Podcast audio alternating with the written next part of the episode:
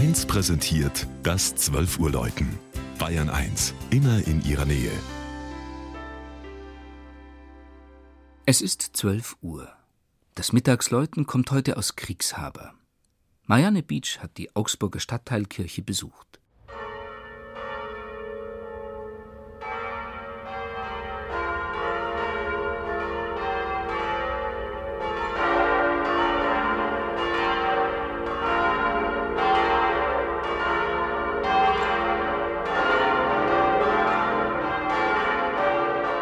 Der mächtige rote Backsteinbau hat Signalwirkung. Erstaunlicherweise wurde das stattliche Gotteshaus mit Doppelturmfassade und Chorturm in einer kirchenfeindlichen Zeit gebaut. Die 1936 gegründete Pfarrei legte im März 1939 den Grundstein. Der heilige Thaddäus gilt als Helfer in aussichtslosen Lagen. Diesen Kirchenpatron und einen trickreichen Pfarrer konnte die Pfarrei nach Kriegsausbruch gut gebrauchen. Obwohl er der Gestapo als notorischer Staatsfeind galt, erreichte Expositus Alois Fock den Weiterbau, indem er die großzügige Unterkirche als Luftschutzraum anbot. Kritisch gesehen wird später die Nutzung der unfertigen Kirchtürme als Flakstellung.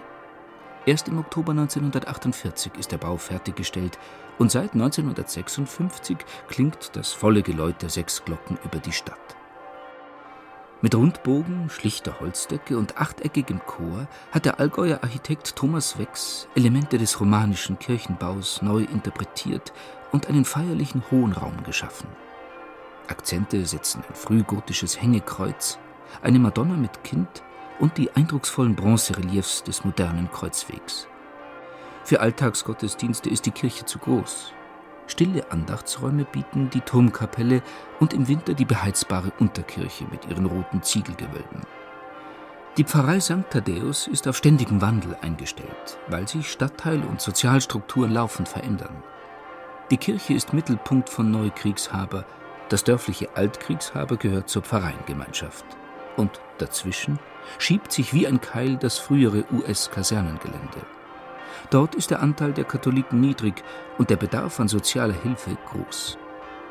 Den Ausgleich für die Herausforderungen der Seelsorge bietet mitten in der Stadt ein idyllischer Pfarrgarten mit Hühnerhof, wo auch das vom Aussterben bedrohte Augsburger Huhn scharren darf.